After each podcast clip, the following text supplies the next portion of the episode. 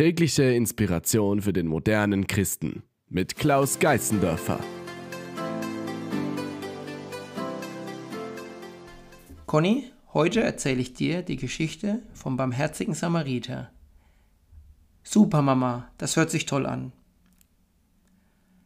Eines Tages ging ein Mann von Jerusalem nach Jericho und wurde von bösen, bösen Räubern überfallen. Sie plünderten ihn aus, sie nahmen ihm alles weg und sie schlugen ihn und ließen ihn einfach liegen und liefen weiter. Uh, Mama, das waren aber böse Leute. Ja, leider gibt es böse Leute auf der Welt. Zufällig kam jedoch ein Priester den Weg entlang.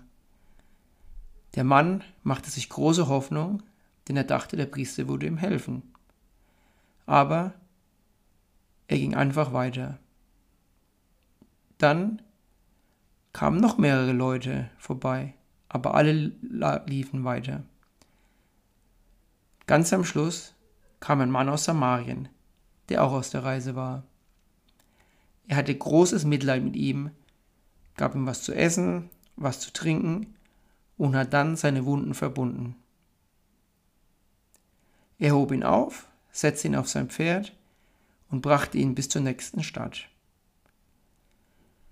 Der Mann aus Samarien gab ihm dann noch ein bisschen Geld, dass er was Neues zu essen und anziehen konnte und die Reise weitermachen konnte.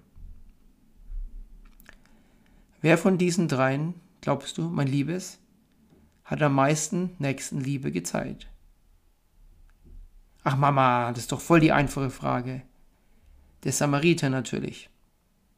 Gut, mein Kleines, da hast du natürlich richtig geraten.